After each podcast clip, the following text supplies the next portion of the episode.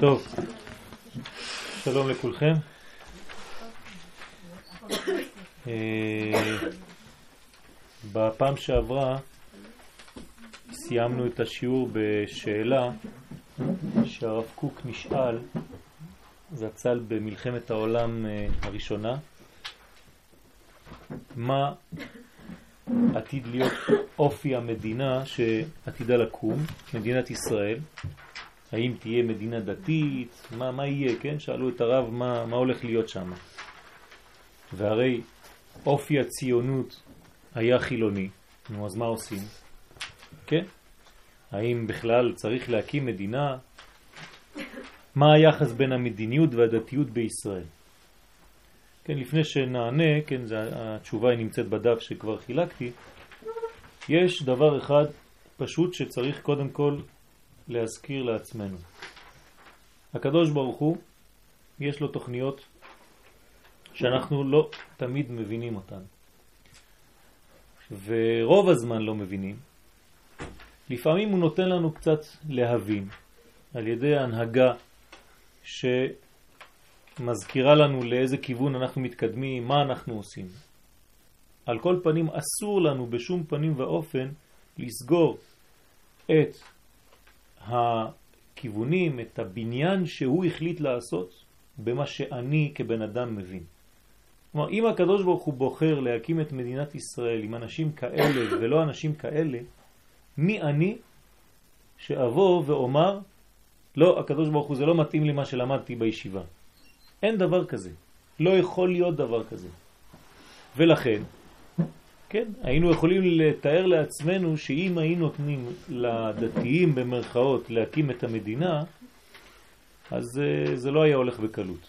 הם היו עושים כל מיני אספות, ובכל אספה היו מפסיקים כל חמש דקות למנחה וערבית, ואחרי זה היו אומרים, תשמע, המדינה הזאת תהיה מדינה שלא יאכלו בה כשר, וזה, אז הקדוש ברוך הוא אנחנו מצטערים, אבל נדחה את המדינה לעוד כמה שנים, והמדינה לא הייתה קמה בכלל, חד ושלום.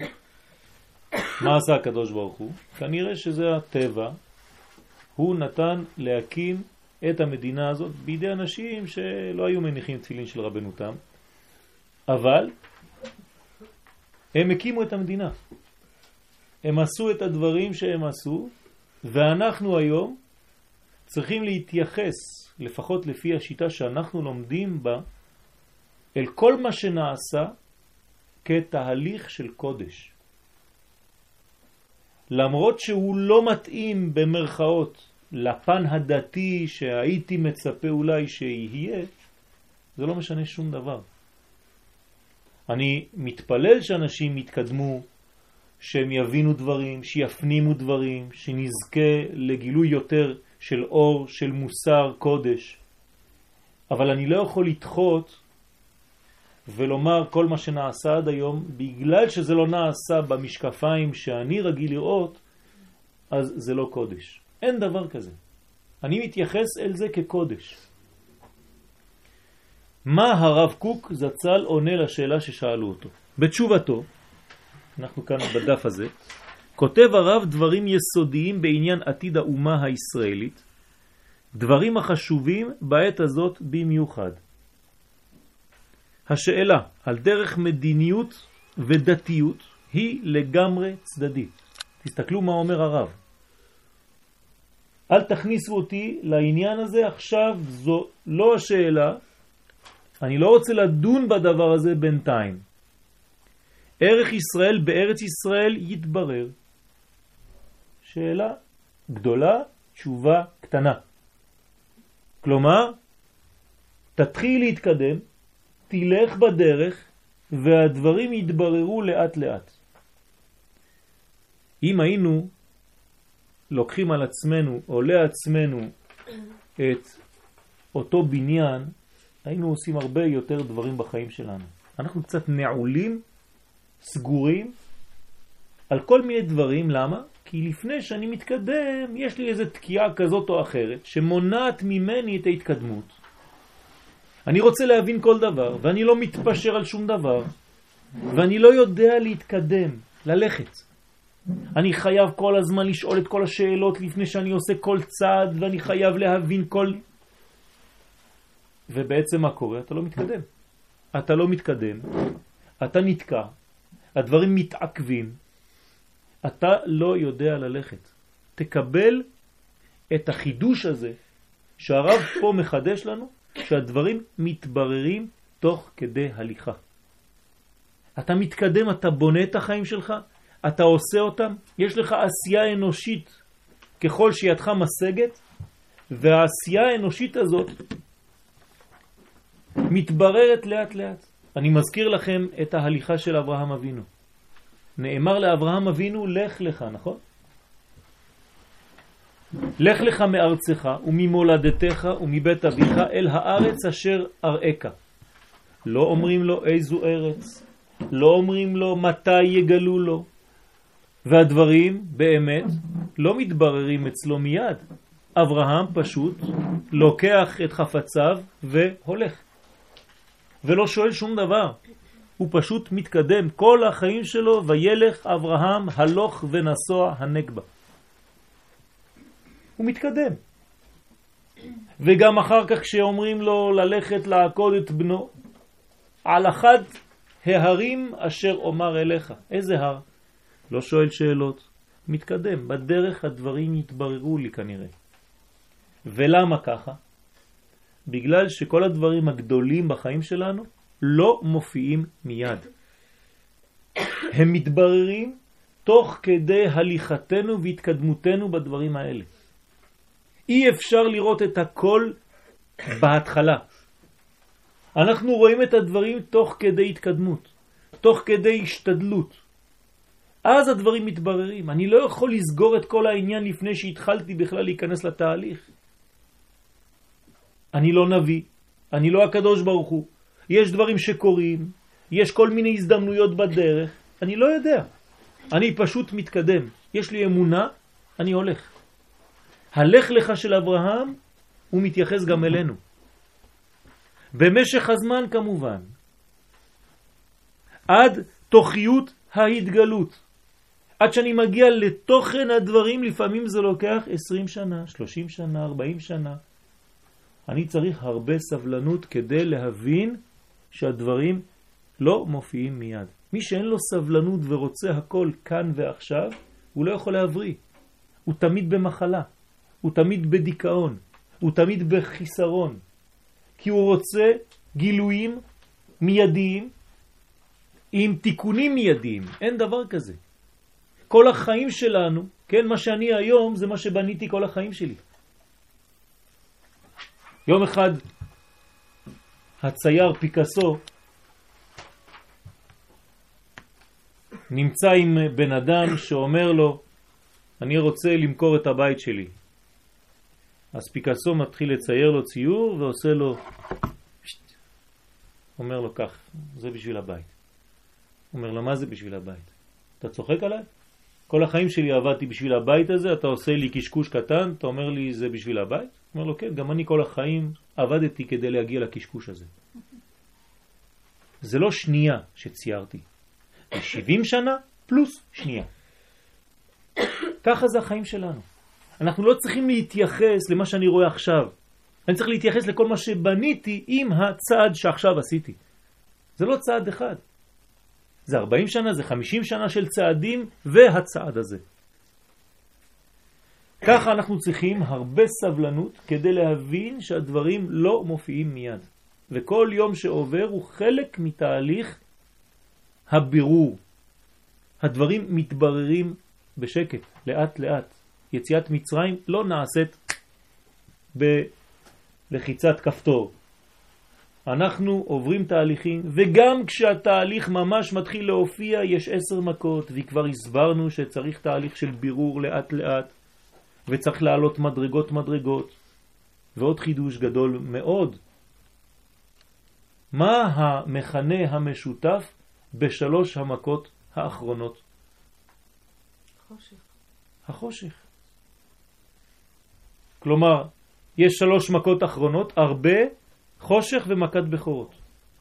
בכולם יש חושך. על ההרבה נאמר, ויחס את עין הארץ. בחושך יש חושך.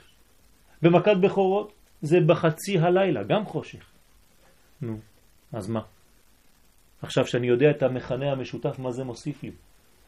אז תראו את איזה פרדוקס. אנחנו הולכים ליציאת מצרים, לכיוון של גאולה. לכאורה הייתי צריך כל מכה ומכה לראות יותר ויותר אור בקצה המנהרה. וכאן הפוך, אני יותר ויותר מתקדם לגאולה, וזה יותר ויותר חושך. זה מזכיר לכם משהו? מה? כן, צריך לדעת את זה, אבל מי שאת זורקת אותו בזמן החושך, הוא יודע שיהיה אור? הוא מאמין שיהיה אור? זה אנחנו יודעים כי התרגלנו לראות שויהי ערב ויהי בוקר יום אחד. כלומר, אם אני עכשיו רואה לילה בחוץ, אני יודע שמחר בבוקר יהיה בוקר. מאיפה אני יודע? התרגלתי שהשמש זורחת? אני לא מבין שזה חידוש? אם חם לכם אתם יכולים לפתוח את החלון שם. כמו דקה לפני כניסה, עשר דקות, חצי שעה לפני כניסת כן. שבת. כן. מי שלא מבין את התהליך הזה, אז הוא מיד נופל. המכות אבל הם היו לא המכות על בני ישראל חס ושלום, המכות היו על המצרים, אז החושך זה היה בעצם של המצרים. לא זה לא נכון, זה לא נכון. 80 אחוז מעם ישראל מת במכת חושך. איך יכול להיות דבר כזה? איך יכול להיות דבר כזה? דווקא בשלבים האחרונים לקראת הגאולה, על מאה איש, שמונים לא יוצאים ממצרים ומתים דווקא שם? חבל, עוד שתי מכות נגמר הסיפור, למה פספסת את זה? איפה היית ברגעים האחרונים שלפני הגאולה? לא חבל? נפלת דווקא שם, אלא שהדברים עולים ועולים לקראת הפסגה, וכשאתה מגיע לפסגה, הבירור הוא הרבה יותר דק, הרבה יותר קשה. מה קורה במכת חושך ממש? כתוב שכל אחת שואלת משכנתה ומגרת ביתה כלי כסף, כלי זהב, שמלות, וניצלתם את מצרים. מה זאת אומרת? זה עניין של בירור. דווקא בחושך נעשה בירור מי ומי ההולכים, מי ומי היוצאים, מי יזכו לצאת ממצרים, מי אלה שזוכים לצאת לגאולה. אי אפשר באור לעשות בירור? באור אין בירור, באור הכל ברור. כן? דרך אגב, את קצת עונה על שאלה שעוד לא שאלתי. למה הקדוש ברוך הוא מעביר אותנו בשלב של חושך לפני האור? הרי אמרתי שלכאורה היה אמור להיראות אור יותר ויותר בהיר, ככל שאני מתקרב לזריחה. כשאנחנו בלילה פה, מתי החושך הכי חשוך בלילה? דווקא לפני הזריחה, לא בחצות הלילה, אתם יודעים את זה. למה? למה בזמן הגאולה, במקום לראות אור בשלבים האחרונים, אנחנו דווקא רואים חושך גדול. למה? זה לא מבחן של אמונה, זה הרבה יותר פשוט מזה. מה? למה? מה, הקדוש ברוך הוא עושה משחקים כדי שנראה יותר טוב? זה ברור שדיברת עליו. חסר לכם דבר אחד מאוד פשוט.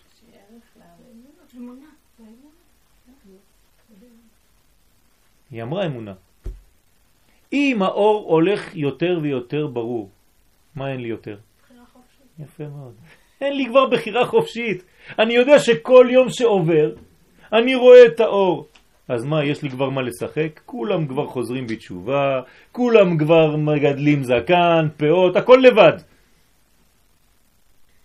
אפילו המטפחת של הכיסוי ראש יוצא מהראש עצמו. למה? כי אין כבר בחירה לאדם.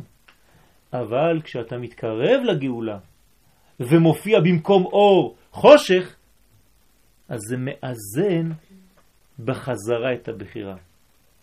הקדוש ברוך הוא מאזן שתהיה לך תמיד עד הרגע האחרון בחירה חופשית, בחירית, אמיתית. אל תגיד לא יכולתי, כבר ראיתי את האור, מה אני אעשה? אני ראיתי שכולם יוצאים כבר, אני, אני יוצא איתם. מה, אני פרייר? זה לא עובד ככה. כמו שהיה אז, גם היום. ככל שאנחנו מתקרבים יותר לגאולתנו הסופית, הנצחית, בעזרת השם, ככה במקום להיכנס לתהליך של אור, לכאורה אנחנו נכנסים יותר ויותר למערבולת של כל מיני משברים שאתם אה, רואים אותם, כן? לא צריך אה, להצביע עליהם. אנחנו, יש לנו רק בעיה אחת, לא יודעים מאיפה להתחיל. מרוב שיש. אם בחיים הפרטיים ואם בחיים הכלליים. אז מה קורה? שאלת, אז מה צריך? מה, מה? על חושך, על אור, על, על טוב, על רע? את רואה שהבחירה חופשית. כלומר, אנחנו צריכים דבר אחד, וכאן אני מסכים עם מה שכולכם אמרתם, אמונה. אמונה במה? קודם כל שאנחנו כן בתהליך של גאולה. אם אני לא מקבל את זה ואני לא מבין את זה, כי לא למדתי מספיק, כן, ומי שרגיל ללמוד בשיעורים שלנו באמונה יודע שבאמת אנחנו בתהליך של אמונה, לא בגלל שאני רוצה להגיד לכם כדי שתרגישו טוב ותלכו לבית ותגידו איזה כיף כשאני יוצאת מהשיעור של יואל אני מרגישה טוב. זה לא העניין הזה. זה באמת כך. אם זה לא היה כך אסור היה לי לומר את זה. ואסור היה לחכמים לומר את זה, שאנחנו באמת קרובים מאוד לגאולה. מצד שני, אנחנו רואים דיכאון גדול, אנחנו רואים חושך גדול, אנחנו רואים קור, כי החושך שמתלווה, כן, לפני הזריחה מתלווה לו קור, צינה. אתה מרגיש הרבה יותר קר מאשר בחצי הלילה אפילו, דווקא לפני הזריחה. פרדוקס. כאן אנחנו מבינים שההתקדמות שלנו לא נותנת לנו את התשובות מיידית. התשובות שלנו באות כמעה כמעה. מה צריך לעשות? ללכת. להמשיך ללכת. מי שעוצר, הופך את הכיסא על השולחן ואומר אני יוצא מהמשחק הזה. אני לא בתהליך של אופטימיות, אני בתהליך של פסימיות, אז הוא יצא חז ושלום מהכלל. ולפי שהוציא את עצמו מן הכלל, כפר בעיקר. אתם יודעים איך קוראים לאדם שיוצא מן הכלל? רשע. ככה כתוב בהגדה של פסח. אל תחשוב שאתה עושה רושם בגלל שאתה לבד נגד כל העולם. לא. אם עם ישראל מתקדם בתהליך ואתה מוציא את עצמך מהתהליך הזה, אתה נקרא רשע. מה זה אומר להוציא את עצמו מן הכלל? מה זה אומר?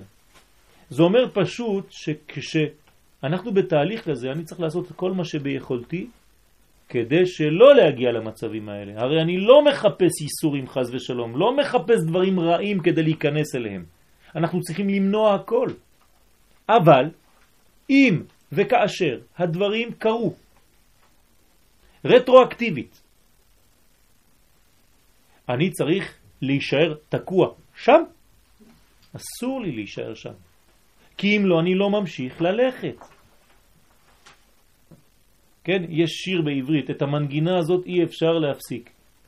זה לא סתם שיר, כי החיים שלנו זה מנגינה, החיים שלנו זה שיר.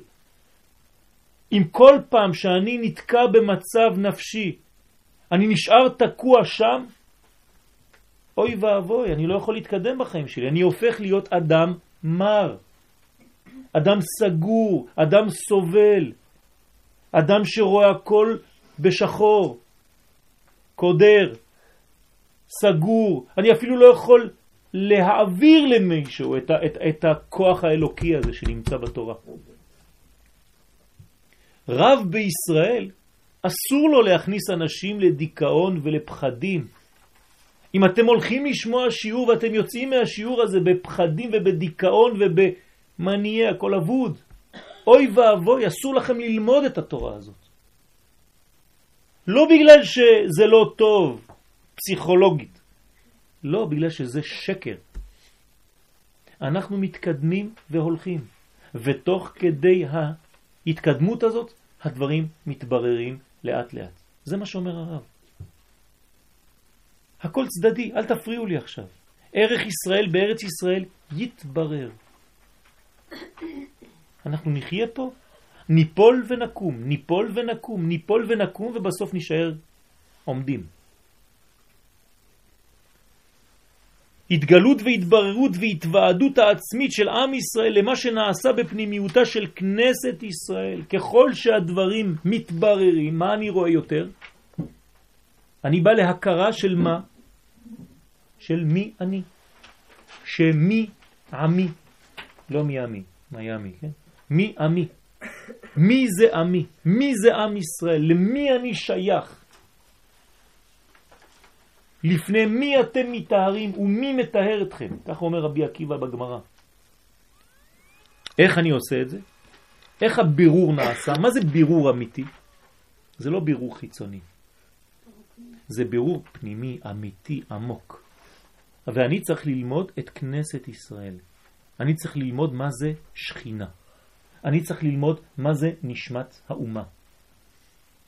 זה שיעור חשוב באמונה לדעת את הדברים האלה.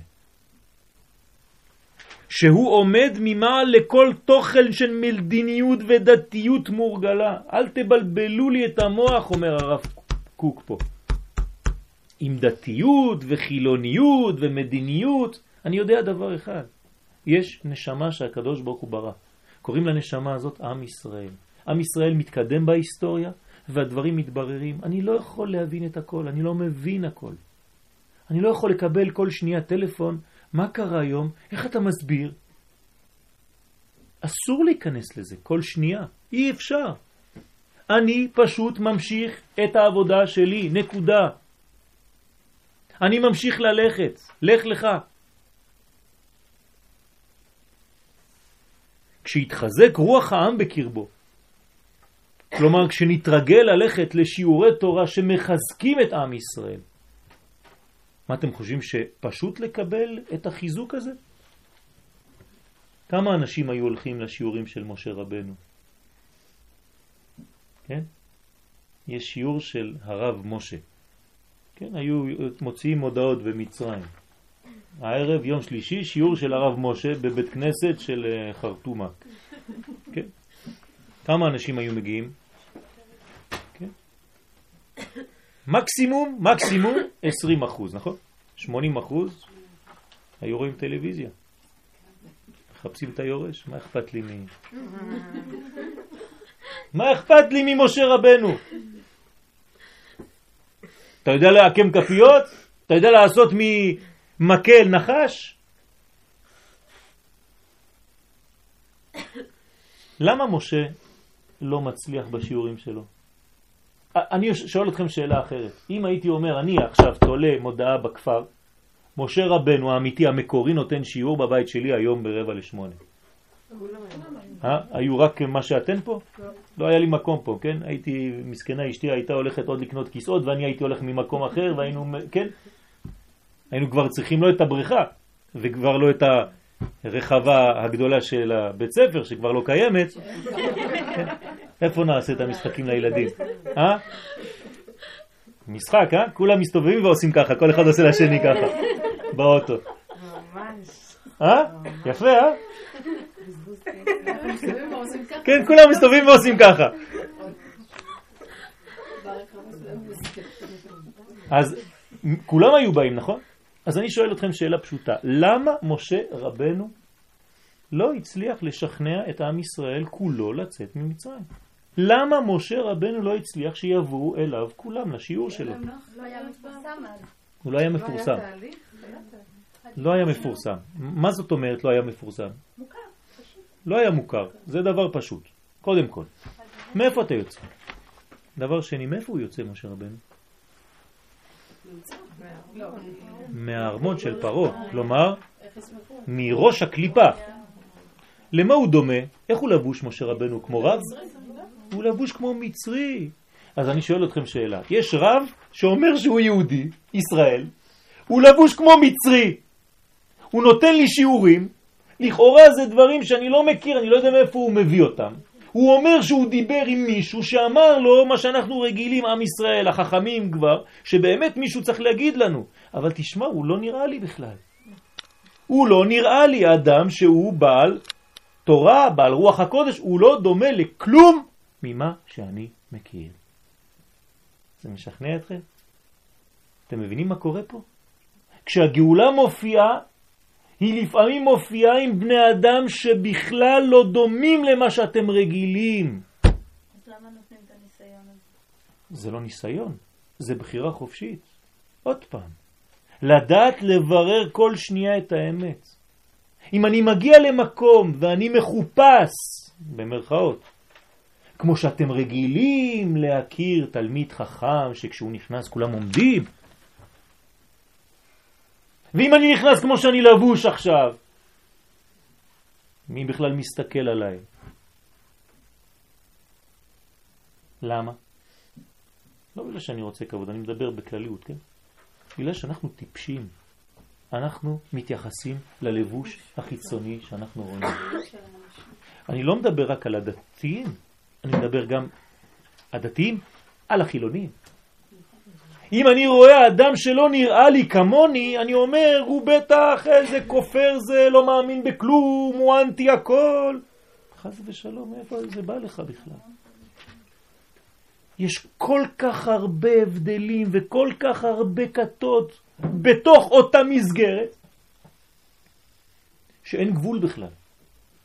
לכולם יש מקום? בוודאי שלכולם יש מקום. פעם ביקשתם מהלב שלכם לכתוב מכתב? הוא לא יכול, נכון? צריך אצבעות בשביל זה. אז הלב עושה את העבודה שלו כלב, והאצבע עושה את העבודה שלה כאצבע. ואף אחד לא מתבלבל, ואף פעם האצבע לא אומרת בוא נהיה קצת לב היום, והלב לא אומר למוח, טוב בוא נחליף. הם שונים לחלוטין. אוי ואבוי אם מישהו יוצא מהמסגרת שלו ונכנס למסגרת האחרת, זה סרטן, חז ושלום. כל אחד שומר על מקומו. כל אחד יש לו עבודה מסוימת, ומי שלא עושה את העבודה, אי אפשר להשלים אותה במקומו. אתם יודעים שבחיים, מאז בריאת העולם ועד סוף העולם, לא יהיה בן אדם אחד שיש לו טביעות אצבעות כמו השני? אין דבר כזה. איך ריבונו של עולם עשה דבר כזה? איך? אפילו פנים אין בדיוק אותו דבר, אין. יש דומה, אין אותו דבר, לא קיים ולא היה ולא יהיה. כלומר, אתה מיוחד במנחה. ואם אין אתה עושה את מה שאתה, אף אחד לא יכול לעשות במקומך. הקדוש ברוך הוא אומר את זה למשה, ואנחנו צריכים להקיש את זה לעצמנו. אם אין אתה גואלם, אין אחר גואלם. אני, יואל, צריך לעשות את העבודה שלי כיואל. אני לא צריך להתחפש למשה. ואם אני לא עושה את העבודה שלי כיואל, יגידו לי למה לא היית יואל. בראנו אותך כיואל, נתנו לך נשמה של יואל ואתה לא עשית את מה שהיית צריך לעשות. אוי ואבוי מהבושה של אותו יום. אני לא חקיין, אני חייב להיות אני. אם אני אתה, אז אני לא צריך לחיות. כי אני כבר מישהו אחר. יש כאן מנגנון מיוחד מאוד. לא הקשיבו למשה, כי הוא לא נכנס להם למגירה של הדתי הפורמלי. מלובש כמו מצרי, נגיד היום אדם מודרני, לא נראה להם. אולי אין לו זקן, אני לא יודע? אני לא מדבר על סרטים. אני לא יודע למה הוא דומה, משה רבנו. העיקר שהוא לא דומה למה שאנחנו רגילים. כולם באים עושים לו טסטים כל היום. יש לו מבחנים כל היום. מי אתה בכלל? מאיפה אתה יוצא? מה אתה מחדש לנו חידושים בתורה? איך הקדוש ברוך הוא מדבר אליך? אין לך בכלל כובע. אתם מבינים מה קורה פה? כן, יכול להיות שאין לאדם כובע, ואין לו את החליפה שאתה רגיל שמרגיע אותך, ואין לו את הסגנון דיבור שאתה רגיל, והקדוש ברוך הוא מדבר אליו, והוא הגואל.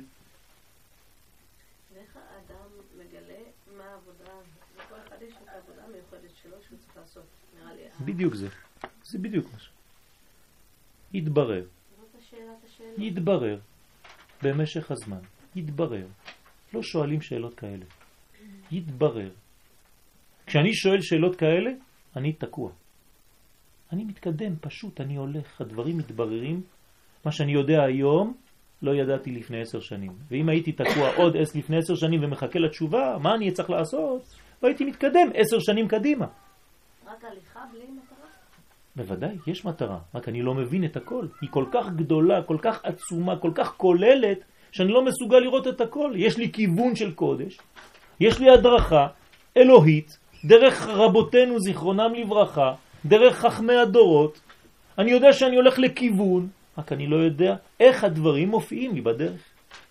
איך הרמב"ם אומר בקשר לגאולה, וכל הדברים שאמרנו בקשר לגאולה, אף אחד לא ידע איך יהיו עד שיהיו. כלומר, תצפה להכל. ואני עכשיו אומר לכם חידוש, אל תחכו לסגנון מיוחד של משיח, תיזהרו. אתם עתידים להיות מאוכזבים אולי. המשיח יכול להיות בצורה לחלוטין אחרת ממה שאתם חושבים, ותדעו לקבל אותו ולראות אותו, לזהות אותו. אוי ואבוי אם נפספס את זה. עוד פעם. כאילו. זה יתברר. בדיוק. זה מתברר תוך כדי אנחנו מתקדמים ובונים ובונים והדברים מופיעים ואני צריך כל הזמן לזהות ולראות ולבדוק ולברר וכו' וכו' לאט לאט. כמו שהיה עם כל משה. אחד כאילו המשיח שלו. לא, לא. המשיח הוא אחד וכולם יראו כאילו הוא שייך להם. זה משהו אחר. כלומר, אני אראה במשיח דבר שמאוד דומה לי, מתאים לי. מתאים לי. אבל אני צריך להיות פתוח עד כדי כך שאני יכול לקבל אדם שלא דומה לי חיצונית. אבל פתאום כשהוא מתחיל לדבר אני רואה שזה באמת אמיתי. אבל הוא לא דומה למה שציפיתי, נו אז מה? משה רבנו לא דומה בדיוק למה שאתה מצפה. איש מצרי הצילנו מיד הרועים. כך אומרות הבנות של לוט. איש מצרי הצילנו מיד הרועים. לא אומרים איש עברי, איש מצרי, מחופש למצרי, לבוש כמו מצרי. ונותן שיעורי תורה. והוא אומר שהוא הגואל. מה שאלת? אה, לא זוכרת, אבל, אה, כל אחד מרגיש את המשיח שלו, שהוא המשיח הכללי, ואחרי זה היה לי איזה רעיון שנמלט לי, לא. טוב, את לא חייבת. לא, אה, יש אבל אה, חשיבות מאוד גדולה לזה שמדי פעם אנחנו עושים את העצירה ומסתכלים לראות האם אני רואה בוודאי, נכון. בוודאי. אני- אמרתי, תוך כדי הליכה, של בירור. תוך כדי הליכה בירור. הדברים מתבררים, אני לא עומד. אני מזכיר לכם משנה. ההולך בדרך, תשמעו טוב מה אומרת המשנה, ההולך בדרך ועוצר ורואה אילן יפה, כן, עוד מעט ט"ו בשבט, ואומר, מה נאה אילן זה? כן, הרי זה מתחייב בנפשו. למה? למה אסור לי? אני לומד תורה, אני בדרך, כן? חז"ל היו לומדים תורה בדרך, והוא עוצר, מסתכל על עץ יפה, מה אסור? למה? לא. כי הוא הפסיק ללמוד, הוא עצר. הוא היה צריך בהמשך לימודו להכניס את העץ הזה ולומר גם זה חלק מהלימוד שלי. אני לא צריך להפסיק את ההליכה שלי כדי לעשות את הבירור ההוא שמפסיק את ההליכה שלי, חז ושלום. זה לא בגלל שאני עוצר לבירור שאני צריך לעצור. הבירור הוא לא אמור לעצור אותי. הבירור הפוך. אומר לי, תוך כדי הליכה תמשיך לברר, אבל אל תעצור שנייה אחת. אסור לך לעצור, אתה מתחייב בנפשך כשאתה עוצר. זה חידוש עצום. תמשיך ללכת ותברר. זה מעייף. לא קצת. לפעמים זה לא מעייף. זה תמיד מעייף. כן. שבת צריך לעצור. בשבת שבת זה עבודה. אני צריך לנוח ביום ראשון מהשבת שלי. אני לא עובד כל השבוע כמו שאני עובד בשבת. אני אומר לכם את האמת. יש הגדרה, מה מותר לחשוב, על מה אסור לחשוב. בוודאי, אבל זה עבודה, יש. עבודת הקודש. המנוחה של מי שהוא בתורה היא לא מנוחה של לא לעשות. זה מנוחה שהיא דרך העשייה, זה הפוך.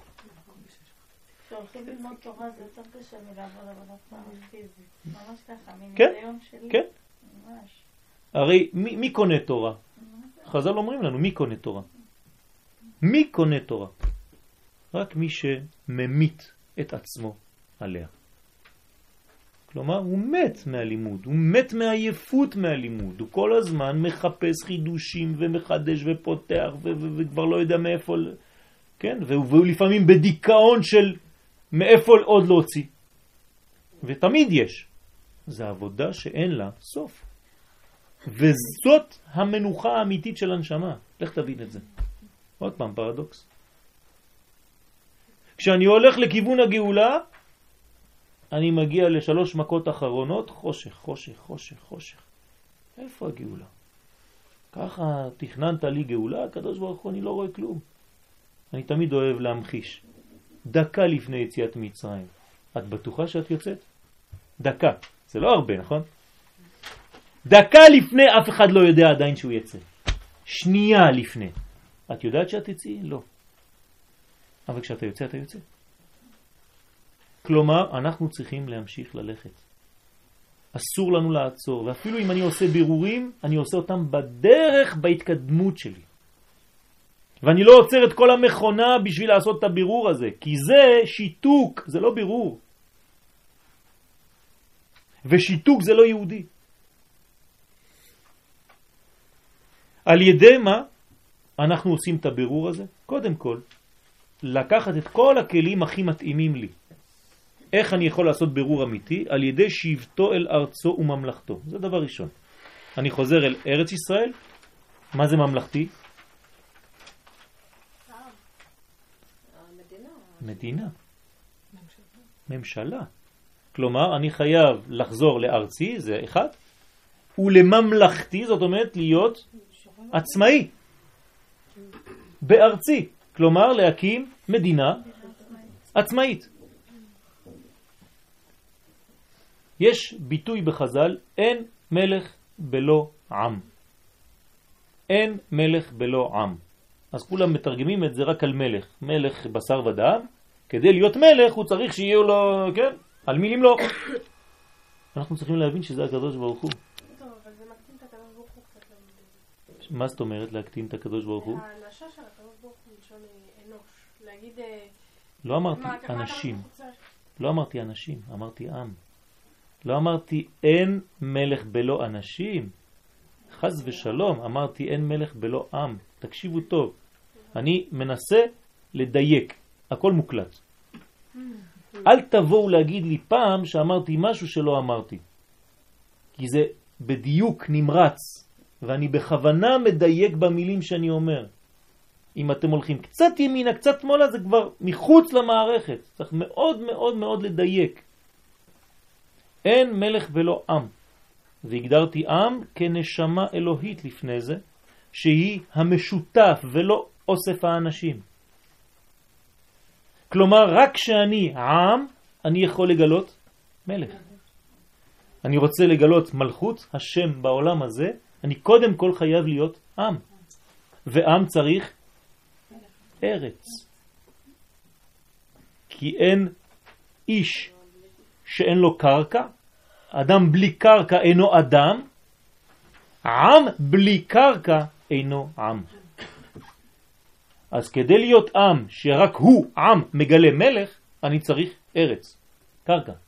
ואני חוזר לארץ ישראל, ואני מקים מלכות, שווה מה שהיא שווה. הרי מלכות לא נבנית בפעם אחת. מלכות זה התהוות. זה מתחיל מנקודה קטנה ונבנה מחדש, כמו הירח.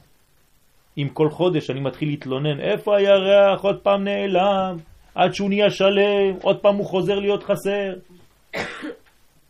זה המלכות. מלכות מתחילה מנקודה, ולאט לאט משתכללת, נבנית. אותו דבר במלכות ישראל.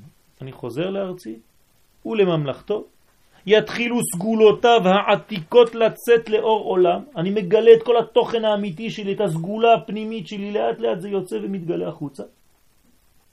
על ידי מה זה מתגלה? קודם כל לימוד, לדעת שיש לי את הסגולה הזאת, ונגיד שאין לי את הלימוד, חיים, חיים בארצי, וכיפר אדמתו עמו. יש לארץ ישראל סגולה מיוחדת שהיא מגלה את כל מה שיש לי בפנים. לפעמים זה גם לכלוך, זה מוציא, כן? זה מוציא את הכל. אחרי הלכלוך יוצא הטוב. קיבוץ גלויות, קשר העם והארץ, העוז הממלכתי והשלטון, ומעל לכל זה העצמיות של האומה. תהליכים, תהליכים, תהליכים שמבררים לאט לאט מי אני. הדברים התבררו, בוא נראה. עכשיו אנחנו קצת יותר קדימה מיציאת מצרים. כן, עברו כבר כמה אלפי שנים. האם הדברים התבררו קצת בדרך? כן, ברוך השם. חזרתי לארצי. עם ישראל חוזר לארצו. התורה מתחילה להתגלות יותר ויותר בעולם. לא היה תורה כמו שיש היום. שווה היה לחכות, כן. הנה, עובדה, אנחנו לא סתם פסיביים, הכל הולך ומתברר. יש הרבה בעיות, פחות, הרבה פחות ממה שהיה בזמן התנ"ך, תדעו לכם. כשחזרנו לארץ ישראל במשך 400-500 שנה, כולם היו רוצחים את כולם, וכולם היו תופסים את המקום של כולם, וכולם עוד פעם רוצחים, וחוטאים, וחוזרים, וחוטאים. אל תחשבו שהיה... כן? גם בממלכת שלמה, כן, זה לא החזיק מעמד כל כך הרבה. אז אנחנו לא במצב כל כך גרוע כמו שאנחנו מציירים לעצמנו. נהיינו קצת מפונקים בדרך. כל אלה יביאו להוצאת הסגולות העתיקות לאור עולם. ורוח הנבואה, תשימו לב, זה השלב האחרון. רוח הנבואה בהוד האלוהי שלה.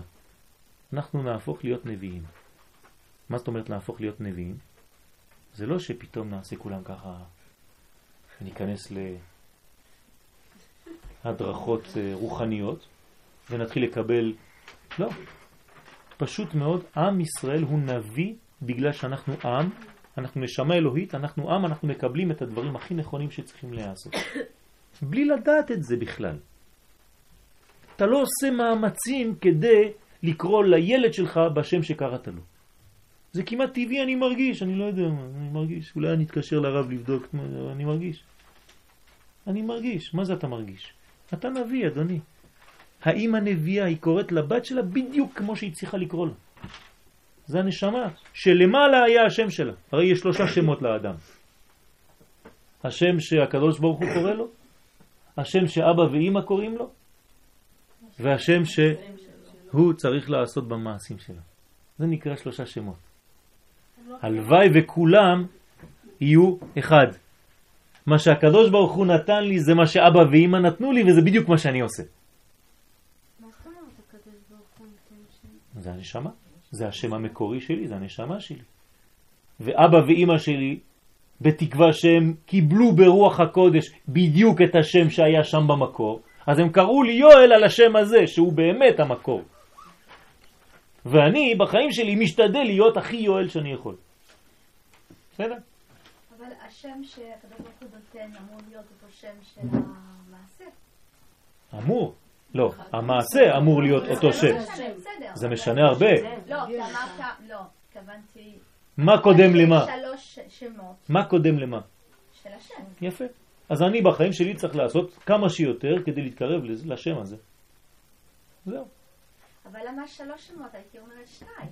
לא, כי יש גם הנבואה. כי אם היה שם אחד שהוא נותן ואני לא יודע מה הוא בעולם הזה, איך קוראים לי? לא, אבל יש את השם של ההורים. זה מה שאני אומר, זה השני. זה השני, בסדר. יפה. מה השלישי? השלישי זה להיות בדיוק כמו השם הזה. לחיות. זה לא שם שאני קורא לעצמי, זה התנהגות. אבל זה שם. איך אומרים בעברית? לשם, לשם העניין הזה הגעתי לשיעור. מה זה לשם העניין? בשביל, בדרך. כלומר, שם זה לא name, זה שטויות במיץ עגבניות, כל התרגומים האלה. שם זה לשם, זה לשם. שם, כן. זה כיוון, זה התנהגות. אני לא צריך שיקראו לי בשם שלי כדי להיות מי אני, הרי השם שלי הוא רק בשביל האחרים, נכון? אני אף פעם לא קראתי לעצמי. לא צריך. אני רק צריך להתנהג. יש אנשים שמדברים לעצמם, טוב יואל תתעורר, עכשיו, כן? תפוס את עצמך בידיים. כן? מה? אתה לא, את לא צריכה, זה דיבור פנימי אמיתי. זה הדיבור האמיתי שלי עם עצמי. אני צריך לשמוע את מה שהוא משדר לי מבפנים.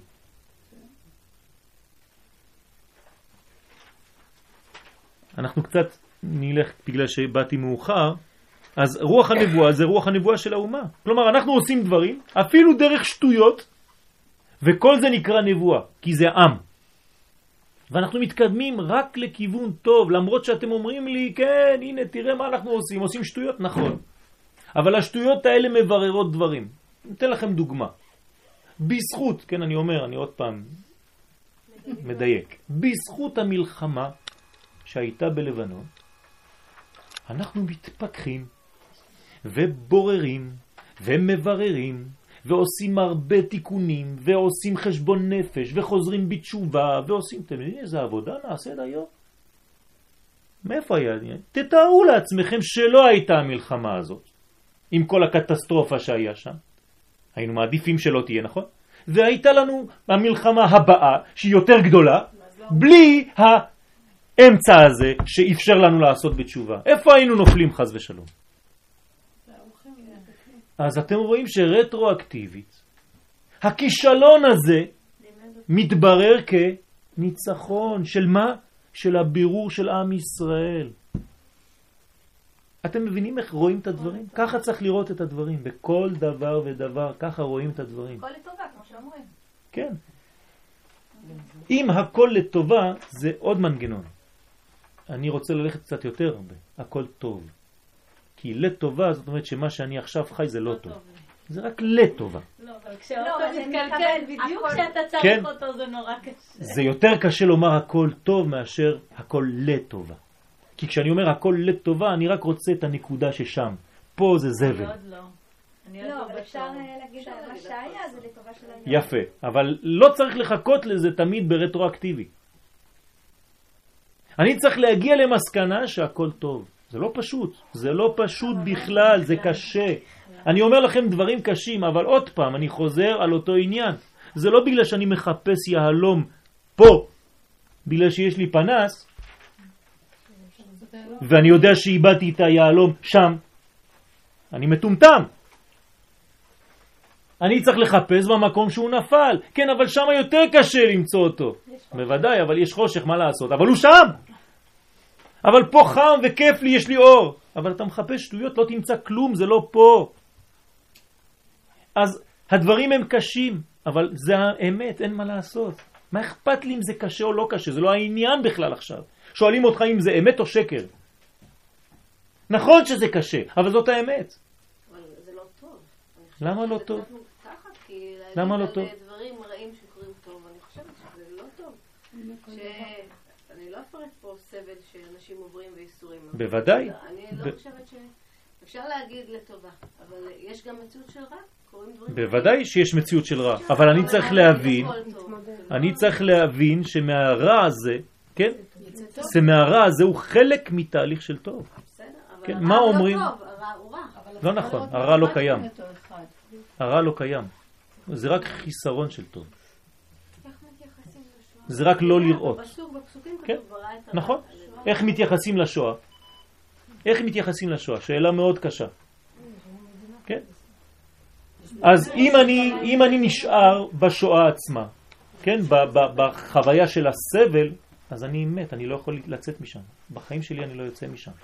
אבל אם אני בונה מתוך זה עוצמה וכוח, ואני משתדל עם כל הסבל הזה לעבור ולגדול מזה, אז אני בונה מזה מדינה, אני בונה את עצמי, אני בונה את העם שלי מחדש, וזאת התגובה הכי הכי הכי חזקה נגד השואה.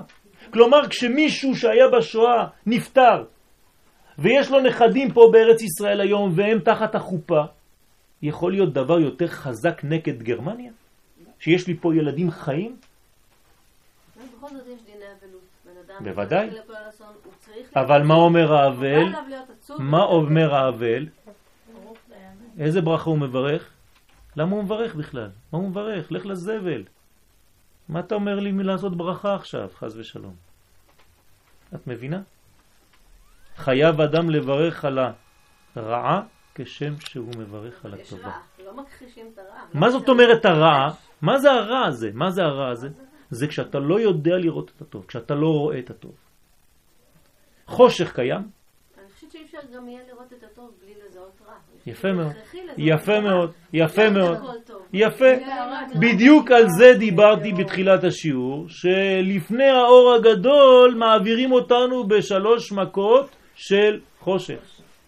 לא בגלל שהחושך הוא חשוך, עובדה שהתורה אומרת לנו תוך כדי, ואנחנו לא שמים לב, ולכל בני ישראל היה אור. זאת אומרת שיש אנשים שראו חושך, ואלה, מה קרה להם? מתו במכת חושך. ויש אחרים שלא ראו את החושך משום מה, מעניין מאוד, 20% ראו אור גם כשהיה באמת חושך. אז איפה הם היו? אני לא מבין, מה קורה שם? את יכולה להסביר לי? בכל מדרגה ומדרגה יהיה אדם שחור, פסימי, ואדם לבן אופטימי, באותה, באותו עניין. ואחד יגיד לך, זה הכל חשוך פה, אני לא רואה כלום, אין בכלל... אה, והשני יגיד לך, למה אתה אומר ככה? רבי עקיבא נכנס עם כל החכמים, חכמי ישראל, לחורבת בית המקדש. רואה שועלים, כולם בוכים שם, קוראים את הבגדים שלהם ובוכים, והוא מתחיל לצחוק. מה אתה צוחק? איזה זלזול זה. לא. רבי עקיבא הוא הפנימי. הוא הרב של רבי שמעון בר יוחאי. הוא רואה את הדברים בפנימיות. אתם לא מבינים מה קורה פה. אני מבין את הסבל שלכם, אני לא מזלזל בו חס ושלום. אסור לזלזל בסבל הזה. כמו שאת אומרת, יש דיני אבלות. אבל אסור להיות תקוע בדבר הזה ולהישאר שמה. חז ושלום, כן, אנחנו לא הולכים לחפש את זה. יש שיטות שהולכים לחפש את הסבל. אני לא אומר את זה, חז ושלום. אוי ואבוי. יש מספיק סבל, אסור לחפש אותו. אבל צריך להבין שהקדוש ברוך הוא עושה רק טוב. רק לפעמים אנחנו גורמים לעצמנו את השטויות, בגלל שאנחנו לא מבינים, אנחנו אוטמים את הסדר הנכון. אז הוא עובר בכיוונים אחרים. הקדוש ברוך הוא זה כמו מים. אתה סוגר לו פה, הוא נכנס משם. אתה סוגר שם, הוא נכנס משם. אי אפשר לאטום. אי אפשר לאטום את זה. כלומר, המים זורמים. הגאולה מתקדמת, איתך או בלעדיך. אתה רוצה להיות חלק מ-80% שמתו במכת חושך? בכבוד. אתה רוצה להיות חלק מה-20% שראו את האור בתוך החושך? בכבוד. יש לך בחירה חופשית. תראו את היחס, 80% של רע. כשאתה רואה בעולם כמה אחוזים של רע וטוב, אתה רואה באמת 80% של חושך, של רע, ורק 20% של טוב. אז מה? אז מה? מעט אור דוחה הרבה חושך. אז מה? אני מסכימה איתכם הכל, הקושי שלי זה להגיד הכל טוב. אני אומר... זה אולי אתה בכוונה מציב ללכת לקיצוניות לא, אחת לא, אדם- אני לא הולך לקיצוניות, אני פשוט הולך לפנימיות. אם את נשארת בשלב החיצוני, הנראה לעין, אני מסכים איתך. אבל פה אני לומד איך לראות את גאולת ישראל בתוכיות המצב, בפנים, מתחת לפני השטח, מה מתרקם. כשאני זורע גרעין באדמה, אדם שלא מבין את התהליך, מה הוא אומר? רע. רע. רע, אתה משקר לי. נתת לי גרעין, שמתי אותו באדמה, אני רואה רק רע. אין שום צמח, שיקרת לי. ועוד שבוע, ועוד שבוע, והוא חופר ושובר הכל ואומר לי, לא יוצא כלום. אני אומר לו, בוא תראה, סבלנות. וגם אם הוא רואה, הוא אומר לי, זה ריקבון, הכל נרכב, רע. אני אומר לו, לא, טוב. איך אני יכול להגיד טוב? בשלב הזה קשה לראות את הטוב, את מסכימה איתי? וזה חלק מהטוב, זה חלק מהבניין. מה אני אעשה? ככה הקדוש ברוך הוא ברא את העולם. ספר הבאים אה, אה, סיכוי לאהבה, כזה. משהו כזה. וגם ממש מספר רק את הטוב שיש, ואין רע, ויש רע, אבל הרע בוודאי שיש. תהליך שעושים זה את חיסרון שאנחנו רואים, אני, אני אומר לכם למה. פשוט מאוד. אני אמרתי את זה ככה במהירות, כי אנחנו לא מסתכלים בפנימיות, בתוכן. אם היינו מסתכלים יותר פנימה, חודרים עמוק יותר, היינו רואים את התהליכים שהכל לטובתנו. הכל לטובתנו. אין אלוהים רע בעולם הזה, אין שני כוחות חז ושלום, אין שתי רשויות. להגיד שיש רע בעולם ושאנחנו נלחמים נגד הרע בעולם זה כאילו שיש הקדוש ברוך הוא של הטוב ויש מישהו אחר של הרע וכמו בסרטים היפנים, כן? ואז יש כוחות האופל נגד כוחות האור. השם ישמור. זה לא למדנו. זה נכון. שטויות במיץ. לא, שכשאיפה שיש, שבמקום שיש הרבה קדושה, אז יש כוח של טומאה חזק. מאיפה הכוח הטומאה הזה? מאיפה לא הכוח? מאיפה הכוח? גם מאותו מקור. מאותו מקור. כלומר, הקדוש ברוך הוא, הוא מוציא את הכל. עכשיו, יוצא רע מהקדוש ברוך הוא? מאת השם לא תצאנה הרעות והטוב. פסוק במשלי, מפורש. אז מה זה הכוח הנגדי הזה? כוח הנגדי זה כוח שבא כדי לרומם אותי. אתן לך דוגמה. דוגמה פשוטה. כן? את רוצה לנשום, תנשמי. לא, תדגים, ממש, תדגימי עכשיו, תנשמי. נו, נו, תמשיכי, תמשיכי. לא, לא, לא, לא לנשוף. למה את נושפת? זה רע. הרי את רוצה לנ- לנ- לנשום כדי לחיות, למה את מוציאה אוויר? למה את זורקת? את מבינה מה עשית עכשיו? את נשמת, פתאום לא יכולת יותר וזרקת. עשית? יפה מאוד. כלומר, יש לך כוח נגדי שמתנגד לנשימה, לכאורה זה רע. לא. זה הטוב הבא. זה חלק מהטוב, בלי זה את לא יכולה. אתה לא יכול. לא מעריכים את הטוב בלי רע. אי אפשר. את אמרת לפני דקה, בלי החושך לא יכולים לראות את האור. הנה התשובה של עצמך. זה אותו עניין. אז יש לי כוח מתנגד, יש לך שד קטן מאז השיעורים המזמן כבר נשאר לך השאלה הזאת שחוזרת, לא? אני אתן לך שני זה העבודה. יפעת, זה העבודה, זאת העבודה שלנו. לא, אני פשוט אומרת, צריך, אה, אין לי, אני בעד, ואני רואה את הטוב, אני בדיוק מתחברת לכל הדברים האלה. אבל אני אומרת שצריך להסתכל גם בעיניים מפוקחות. ב- בעיניי מה? מפוקחות. בוודאי, אני לא, אומר רק זה. בעיניים. לא, לא, לא, לא. לא, לא הבנתם אותי טוב. אני לא אומר להיות שיכורים. אני לא אומר שאין רע, הכל טוב, לא עושים כלום, הכל זורם. אמרתי שצריך לעבוד וצריך לעשות הכל כדי למנוע את, את, את הדברים שהם לא טובים, כן? אבל אני לא שיקור, אני לא אומר שהכל מסודר פה. אני עובד. אני לא מפסיק לעבוד. דרך אגב, אם באמת אתם חושבים שיש כל כך הרבה רע בעולם, אתם יודעים מה הייתם צריכים לעשות כל היום? רק לרוץ ולהפיץ אור. אם אתם לא עושות את זה, אז אל תספרו סיפורים. מי שבאמת דואג לרע בעולם, הוא לא צריך להפסיק שנייה. כל היום הוא צריך לרוץ. אבל יש מקום שבו צריך כלים אה, בשביל להבין את הפנימיות הזאת. יפה. ולראות אה, יפה. התעללות ולראות אה, אונס ולראות יפה. דברים קשים. נכון. ולהבין שאתה צריך כלי. בוודאי, להבין שזה בוודאי, משוגע וזה בוודאי. גבול וזה לא יודעת מה. בוודאי, זה לא פשוט. צריך ללמוד. בוודאי. ואני צריך להעניש את מי שאנס. כן. אני לא אומר שהמעשה שלו הוא טוב, הוא מעשה רע. הוא חוסר טוב. הוא מביא הפך מהחיים. אמרתי לכם בשיעור הקודם, אני זוכר את זה טוב. אני צריך תנאי אחד לכל מה שאמרתי פה. מי שהוא בעד החיים. מי שהוא נגד החיים, אני דוחה אותו ממני, אני צריך להרוג אותו אפילו. להרוג אותו זה להמשיך חיים יותר טובים בעולם. כלומר, אני מסכים עם כולם, כל אחד יכול להביע את הדעות שלו, אבל מחבל שהוא בא נגד החיים, נגד הטבע של החיים, אני צריך להרוס אותו לפני שהוא הורס. זה מצווה. כלומר, אני צריך להרוס את עמלק בגלל שהוא נגד החיים. אדם שאונס הוא נגד החיים, אני צריך. ל... לא יודע מה לעשות לו, כן? בתורה זה, זה יותר חמור ממה שעושים היום. אני לא אומר שאני שיקור, שהכל בסדר, כן, למדנו בשיעור, כן, אנחנו כן היפי, שנות ה-60, זה לא זה. זה לא זה, אני לא מדבר על זה בכלל, אני נלחם. וכמה שאתה יותר מודע לדבר הזה, של התיקון הזה, אתה לא מפסיק לרוץ כל היום, כדי להפיץ אור. אבל לאדם נוצרת הבחירה שלו אם הוא רוצה להישאר במצב שכמו שקוראת לזה רע, או שהוא רוצה להתקדם הלאה. זאת אומרת, בוודאי, זה הבחירה בחירה. החופשית, זה הבחירה החופשית, אבל זה לא מאיתנו, זה העולם. אנחנו בעולם של דואליות, אנחנו בעולם של בירור. עץ הדעת טוב ורע. זה האכילה של אדם הראשון, עץ הדעת טוב ורע. הסכנה זה לא לטוב לבד ולרע לבד, זה בערבוב ביניהם. אם זה טוב לבד או רע לבד זה בסדר גמור. כי אתה רואה את הדברים, רק כשאתה מערבב ביניהם, זה טוב ורע, זה עץ הדעת הקשה. זה כשאתה מערבב ביניהם.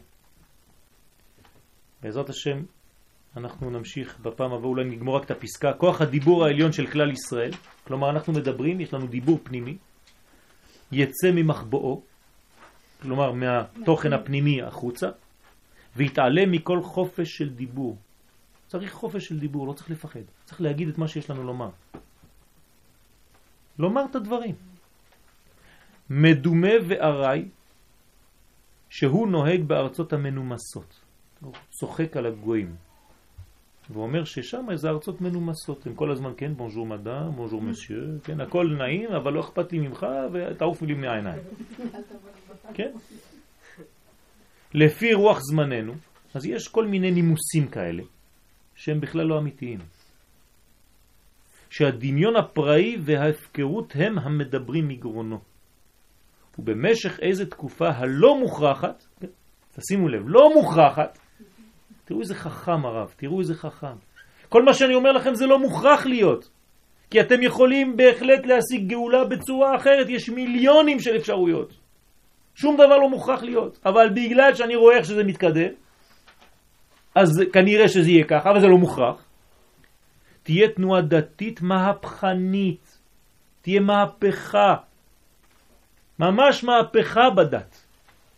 לצאת מכוחן של ישראל כלומר לצאת מהכוח ולהיות בפועל. אבל זה יעבור דרך שלב של מהפכה. מה זה מהפכה? שאתה תחשוב שגם הדת קורסת. אתה תחשוב שגם הדתיים הלכו. אתה בפוסט ציונות. כאילו הכל נגמר. ומשם זה מתחיל לעלות. זה כמו הריקבון שלפני הבניין של הצמח המחודש. לדתיים האלה שהלכו לדבר עם האיראנים, זה... זה זה חמישה אנשים, זה שטויות, זה בכלל לא עולה בשם, אסור בכלל לייחס לזה משמעות. למה אתם מייחסים לזה משמעות בכלל? אני לא מבין למה אתם מייחסים לזה משמעות, זה כלום, זה מיעוט שבמיעוט. איך אנחנו יודעים שזה מיעוט שבמיעוט? זה מופיע בחדשות. עד כאן.